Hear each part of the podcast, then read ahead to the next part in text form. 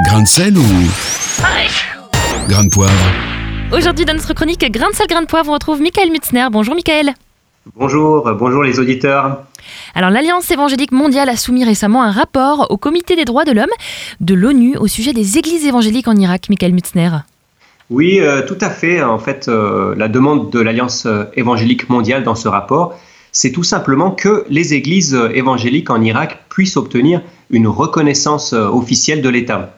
Contrairement euh, aux autres minorités religieuses, les évangéliques ne sont en effet toujours pas autorisés à créer des associations religieuses dans ce pays qui se dit pourtant respectueux des droits de l'homme et de la liberté religieuse. Est-ce une situation spécifique à l'Irak ou trouve-t-on des cas similaires dans d'autres pays?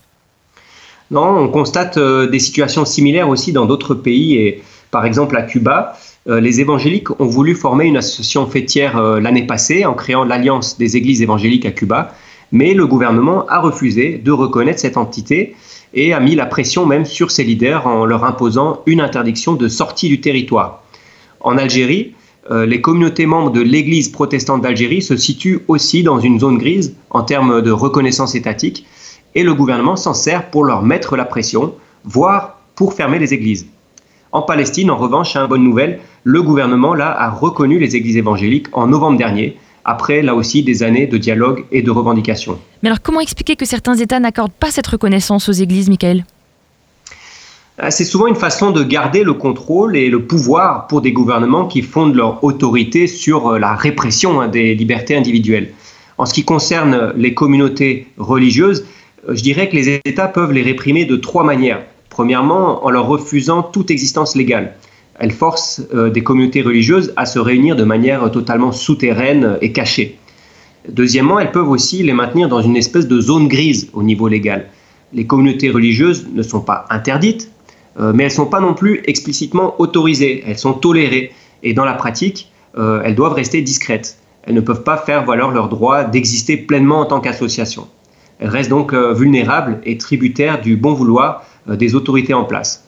Et puis troisièmement, une autre façon pour l'État d'exercer un contrôle répressif, c'est de reconnaître les communautés religieuses à condition que ces églises renoncent à tout discours critique. Souvent, il est même attendu qu'elles adoptent un discours pro-gouvernement. Et pourquoi certains États se méfient-ils euh, des communautés religieuses et estiment devoir les contrôler de manière aussi stricte, selon vous?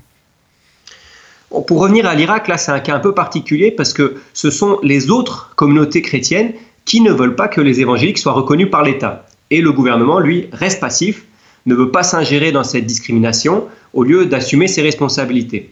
Mais dans les autres cas de figure, euh, il s'agit d'États qui imposent leur autorité en réprimant les libertés de leurs citoyens.